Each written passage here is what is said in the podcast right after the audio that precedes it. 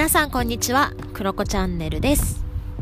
えー、今日はねバンクーバーなんと快晴です。もうめっちゃ嬉しいなと思ってね。えー、まあ、いつも歩いてるんですけど今日はね割と長めにお外にね遊びに来ています。はい。とってもちょっとね寒いけど風は冷たいかな。体感寒いけどでもね、うん、日光があるとねいいですね。はいそんな一日です。でえー、なんかねふと思ったことがあってうん私のですね彼の実家はですねえー、一年中セーリングをしたりとか船の上で生活をしてきたっていうバックグラウンドがある家族なんですね、まあ、今はね陸地に上がってますけれども高齢になってきてるので。うんで、まあ、今も船もあったりしてねたまにみんないなくなったりするんですけど家から、まあ、そんな家族と一緒にねセーリングに行くこととかが私たまにあったんですよね。で1週間とか、まあ、2週間とかね、えー、セーリングに出かけると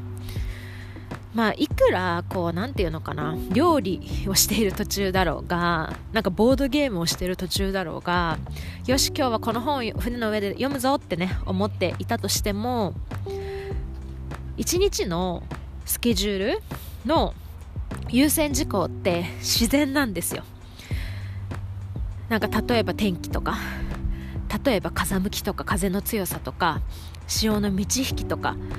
全てのスケジュールがもう私たち人間の都合はどうでもよくって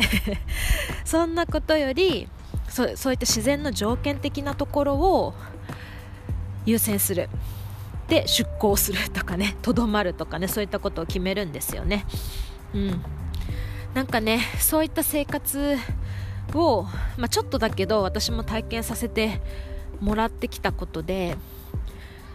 私たちの日々のねやっぱ一日の過ごし方とかスケジュールの組み方とかプランニングとかいろいろ私もそういう話してるけれどそれってねあのいくら好きなことをやるとかやりたいことをやるとかうんやらなきゃいけないことをやるとか、まあ、いろんなことをね 組み込むと思うんだけどとはいえなんかそれって結局人の都合だなって思っていてだからなんかこう毎日の生活の中にもこういった自然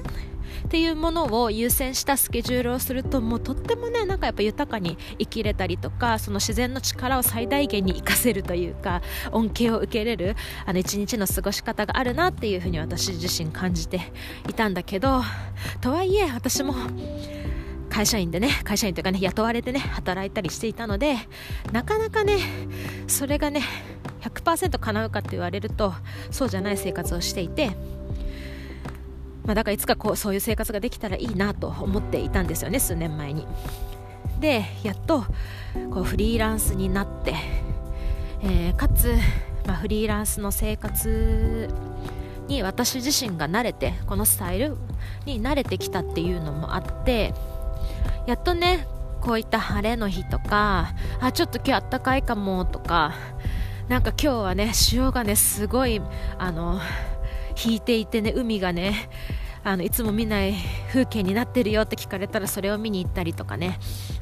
紅葉が綺麗だよって言われたらそれを見に行ったりとかね。なんかそういった何て言うのかな。自然を優先したスケジュールの組み方とかね。そういったものがやっとねできるようになったなって今日歩きながら感じました。やっぱりね私数年前の私みたいに皆さんね全てがね なんかこうそんな自然をね優先してできるわけじゃないと思うし例えば家族の用事があるとか取引先の用事があるとか、まあ、そもそも会社員だからね出勤時間決まってるとかね、うん、住んでる場所もいろいろ違うと思うしそういったこともあると思うんだけれどもなんかね少しでもねこう自分のスケジュールとか一日の過ごし方とかお休みの日の過ごし方に自然っていうものをちょっとね考慮してねプランニングしてみるととてもね心地よく気持ちよく過ごせたりするんじゃないかなというふうに思いました、うん、なんかこう本来のね私たち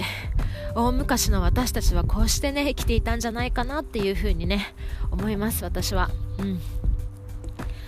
だからね皆さんもね素敵な一日をね過ごせるように。はい、まあ、いろんなところからかな。たまにはね好きなことに没頭するのもいいと思うしね。でもなんか自然を優先してみる一日があってもいいと思うし。うん。なんかそういったことも含めてね素敵な一日を組み立ててみたらいかがでしょうか。ということで今日はとっても短いエピソードですけれども以上です。素敵な一日をお過ごしください。バイバイ。